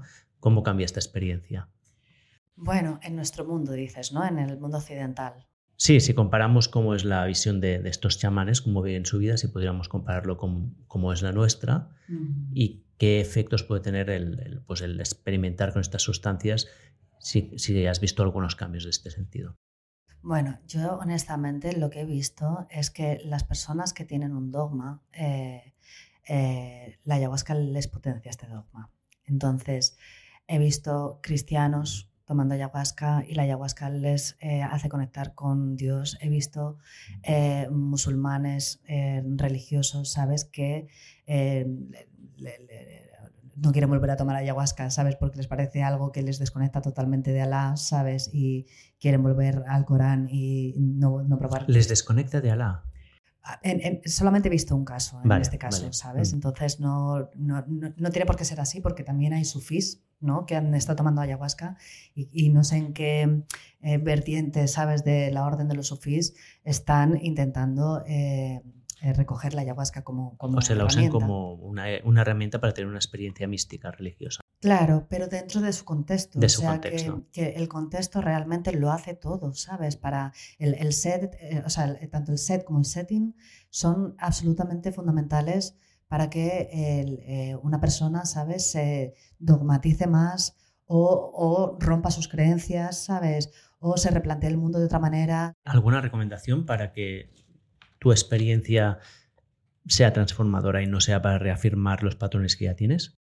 Bueno, es que sabes qué pasa, que cuando tú tienes unos patrones muy, muy enquistados y de repente tomas una sustancia que te rompe totalmente tus patrones, pues lo mismo tienes un brote psicótico, ¿sabes? O sea, si yo veo, por ejemplo, a mis padres que son muy, muy religiosos y de repente toman ayahuasca y la ayahuasca les dice, mira, este Dios en el que tú crees, ¿sabes? No existe eh, existe, yo qué sé, eh, Alá y lo viven y lo viven como tal, ostras, mi, mi, familia tendría una, una, crisis existencial que no sabría cómo, cómo sostener. Entonces, eh, yo creo que normalmente la ayahuasca es un adaptógeno, o sea, que te ayuda a, a adaptarte y a dar pequeños pasos en lo que a lo mejor tú ya estás intuyendo o, o, de alguna manera te gustaría ver, te ayuda a profundizar sobre eso, dependiendo siempre del setting y, de la, y, del, y del set con el que vayas. Y de la intención con la que vayas. Entonces, yo dudo, ¿sabes? Que, que Donald Trump, si toma ayahuasca, de repente se vaya a convertir en María Teresa de Calcuta, ¿sabes? O sea, lo dudo mucho. O sea, no es la pastilla que lo va a curar todo, no claramente. Es la pastilla, no, por supuesto que no. No. A ver, déjame que repase un poco el guion, porque estoy mirando y como hemos hablado muchísimas cosas, ¿Tú crees que hay alguna pregunta que, tendría que haberte hecho que no he hecho sobre la ayahuasca en este momento? Mm, no sé. ¿No? Sí que aquí habíamos apuntado una cosa que me comentaste justo antes de empezar la entrevista, que es como, que es a lo mejor la pregunta que te he hecho antes que no la he formulado correctamente y es como, ¿qué es real? ¿no? Cuando empiezas a consumir pues, sustancias de estas, ¿no? Me comentas, me antes que te empiezas a plantear un poco qué es real y qué no es real, ¿no? Mm, totalmente, totalmente. Y bueno, probablemente no haga falta consumir estas sustancias, ¿no? O sea, el, tema de la conciencia es un tema a nivel científico eh, muy, muy importante. Entonces, em, eh, ¿qué es lo que la última realidad de lo que estamos experimentando conscientemente, pues es un tema todavía controvertido que no se, no se conoce, ¿no? O sea, nosotros estamos viendo esta planta de esta forma y entendemos que, como tú y yo decimos que es verde y tiene hojas, pues es real, pero cuando lo ve un murciélago, pues probablemente no lo está percibiendo de esa manera, ¿no? Entonces, eh, si el murciélago nos dijera, no, no, son ondas que no sé quiénes son, es este sonido, pues diríamos, está alucinando, ¿sabes? Entonces, eh, hay eh, ahora eh, psicólogos cognitivos y filósofos ¿no? que están proponiendo teorías muy interesantes ¿no? sobre la conciencia. ¿no? Donald Trump, iba a decir, Donald Hoffman es uno de, de ellos, ¿no? Y entonces habla de, de la conciencia no como un subproducto del cerebro, ¿no? que, esto es lo, que nos ha mantenido encallados durante todo el siglo XIX, ¿no? pensar que el cerebro es el que emite la conciencia ¿no? y tratarlo como un subproducto para ahora un poco las corrientes que vienen, ¿sabes? Son más eh, ¿no? Entonces entienden la, conciencia como un campo, ¿no? O como un a priori, como un fundamento, ¿no? Igual que tenemos el espacio y el tiempo como a priori, esa en la percepción, pues la conciencia es un a priori más a partir del cual partimos para conocer eh, el mundo, ¿no? Y entonces em, explica, ¿no? Él está haciendo como modelos matemáticos ya bastante precisos em, en los que te explica pues, que la realidad que percibes no es que, eh, eh, o sea, la evolución no eh, fomenta la, la, precisión con la que tú ves la realidad, ¿sabes? O sea, no es que tú veas las cosas tal y como son, sino eh, que eh, lo que la evolución promociona o promueve es la adaptabilidad, es decir, que lo que tú estás viendo te sirva para manejar eh, tu mundo. ¿no? Entonces él pone el ejemplo típico de tu escritorio eh, en, el ordenador. ¿no? Eh, tú ves un montón de carpetas y de archivos, etc. cuando guardas algo, lo guardas en esa carpeta. Sabes que no lo estás guardando ahí. O sea, eso solamente es un icono que te ayuda a, almacenar los documentos en ese, en ese ordenador. ¿no?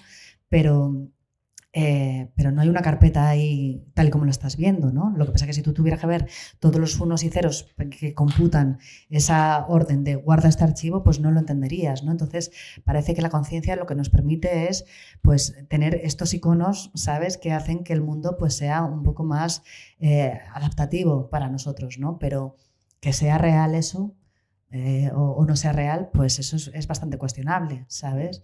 Entonces, cuando esta misma teoría la pasamos a, los eh, psicodélicos y experimentamos eh, a lo mejor alguna visión, pues ¿esa visión es real o no es real? Pues bueno, pues a lo mejor es tan real o tan poco real como la realidad misma que vemos, ¿sabes? Porque tampoco te está diciendo que este micrófono sea tan real como yo lo estoy percibiendo, ¿no? Entonces... O sea, si no entiendo bien lo que estás diciendo un poco es que más que lo real o no real, lo interesante es la utilidad que esto tiene para ti, de alguna manera. Claro, claro. O sea, em, estas teorías eh, lo que hacen es cuestionar eh, la, realidad tal y como la percibimos nosotros, ¿no? O sea, como somos muy materialistas y pensamos que lo que vemos y cuando hay dos personas que ven lo mismo ya es objetivo y, y cuando se puede medir ya pues es científico y mucho más real, ¿sabes? Pues estas, estas teorías lo empiezan a, a, desmembrar, ¿no? Y entonces dicen, a ver, la realidad probablemente sea algo que tú no puedes ni siquiera concebir, ¿sabes? Y es a través del el filtro de tu conciencia, ¿no? A través de la cual puedes empezar a manejar algo de información que hay en la realidad, porque habrá otra, otro gran campo de, que ni siquiera puedas percibir, ¿no? Tú no percibes los ultrasonidos de, ¿sabes? De, un murciélago, ¿no? Y para ellos es su, sistema básico de orientación. Entonces, dentro de tu rango de, percepción, pues hay cosas, ¿sabes? Que las puedes percibir, las puedes ordenar, las puedes mm, crear, reconstruir tú, ¿sabes? Para que puedas eh, manejarte en el mundo y, poder sobrevivir.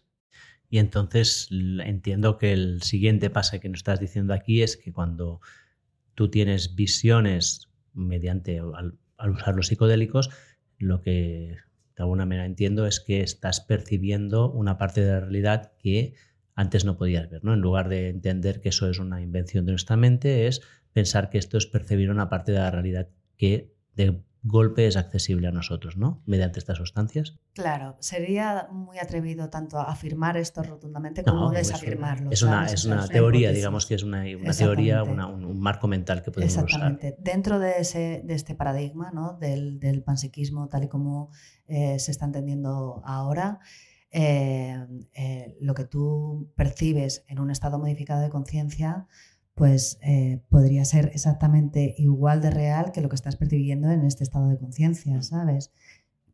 Que, no, te quiere decir que sea real, sino que hay algo ahí que tú estás construyendo y que, tiene un sentido ¿no? en, ese momento. Y que es útil. Y que puede ser útil. Y que puede ser útil. Muy bien, o sea, qué interesante esto. Ya entramos en una filosofía metafísica casi. sí. Escucha, ¿me dejo alguna cosa más? ¿Hay algo que tendríamos que haber mencionado que no hemos hecho? Bueno, con, respecto a este tema, ¿no?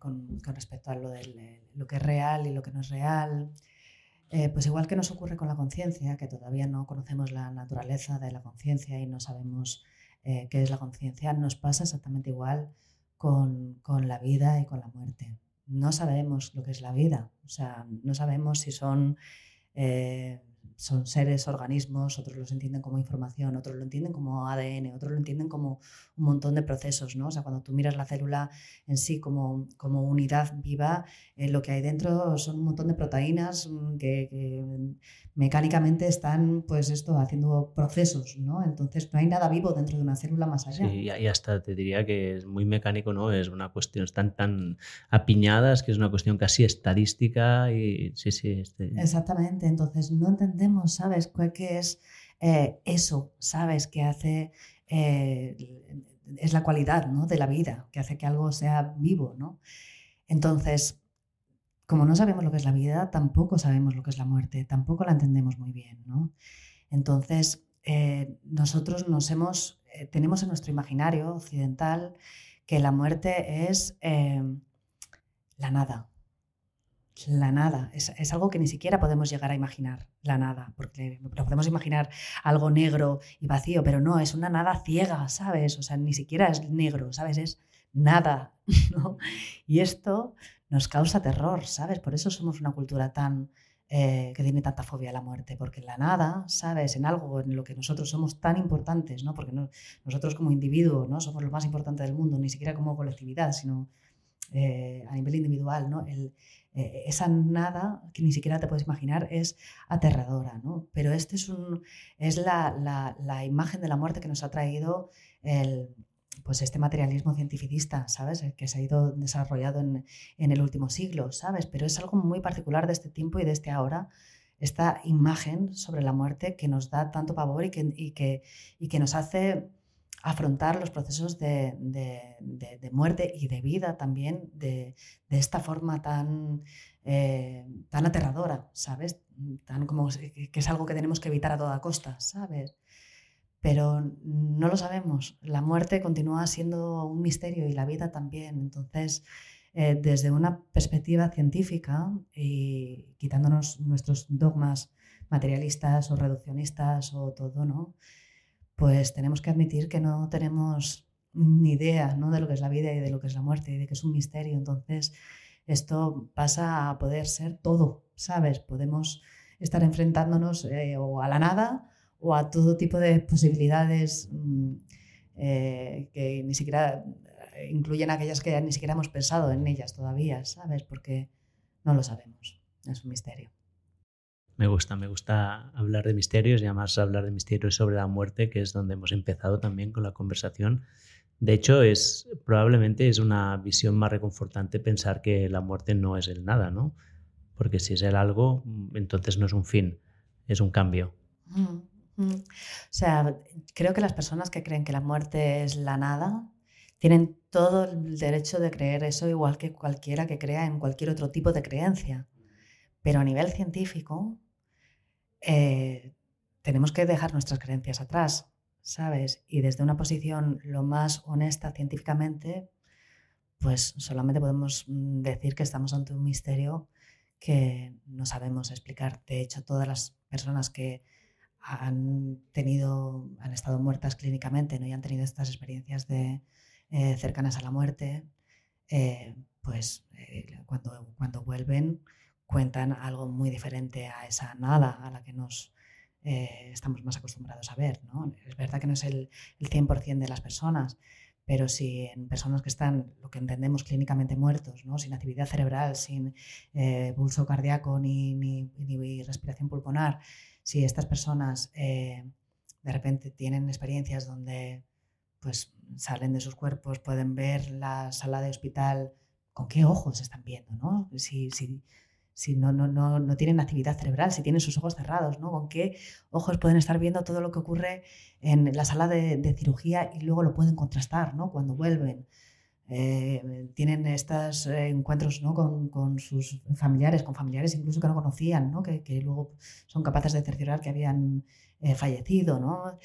tienen estos encuentros espirituales. Bueno, son experiencias muy diversas y muy, muy ricas, ¿no? Cuando se supone que no hay actividad cerebral, cuando se supone que no hay actividad cardiorrespiratoria.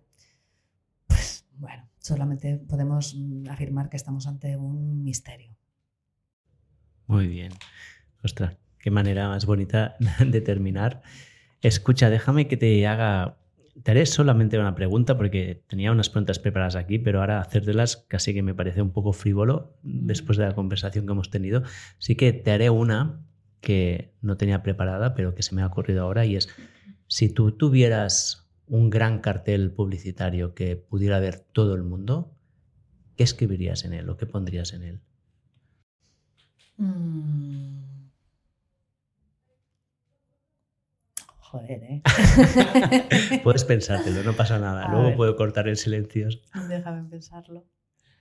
Pondría que la vida y la muerte son un misterio.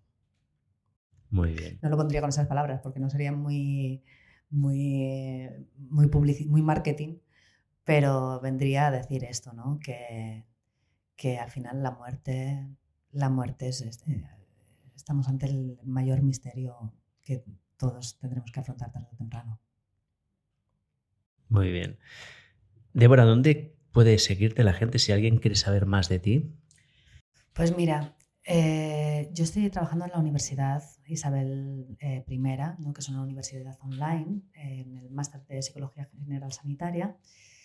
Y eh, luego estamos haciendo este proyecto, este, este estudio para la Fundación Beckley Pero colaboro también con con la Fundación ICERS, a veces colaboro también, o sea, me gustaría colaborar más con la eh, eh, Fundación Hospital San Juan de Deu.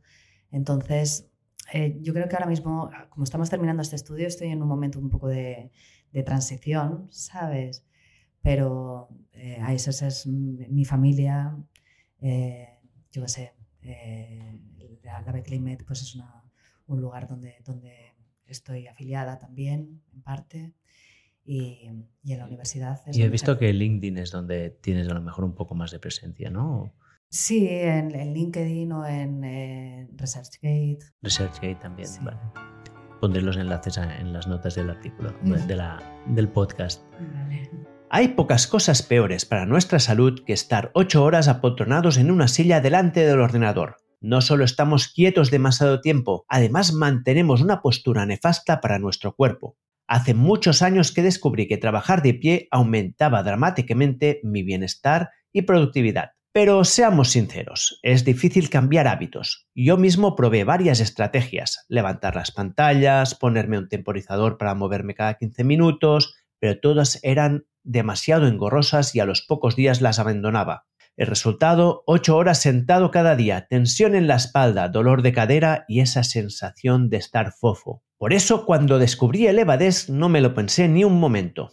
Les encargué una mesa elevable y todo cambió. Ahora paso más del 50% de mi tiempo de escritorio de pie y estoy descubriendo todo un mundo de pequeños ejercicios y estiramientos que puedo hacer mientras trabajo. Por ejemplo, ahora mismo estoy grabando esto de pie.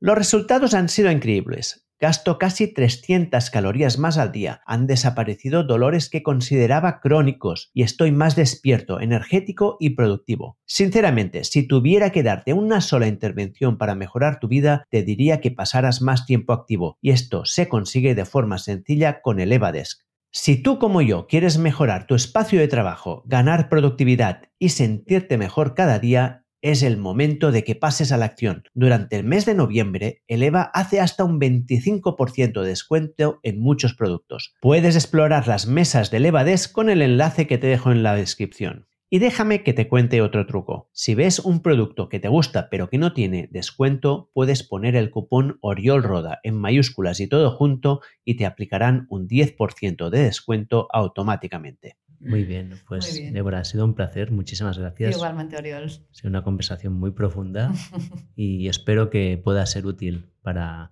las personas que estén en este momento de duelo. Vale, muchas gracias. Gracias a ti.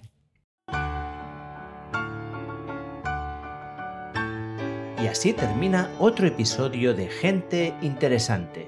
Si te ha gustado, te animo a que lo compartas con la gente que amas. También te agradeceré que lo valores y dejes un comentario en la plataforma donde lo escuchas. Este es el mejor regalo que me puedes hacer para ayudarme a crecer. Por cierto, aparte de este podcast, publico una newsletter semanal donde te cuento cómo puedes vivir más y mejor. Es gratis, es fácil de apuntarte y también de darte de baja.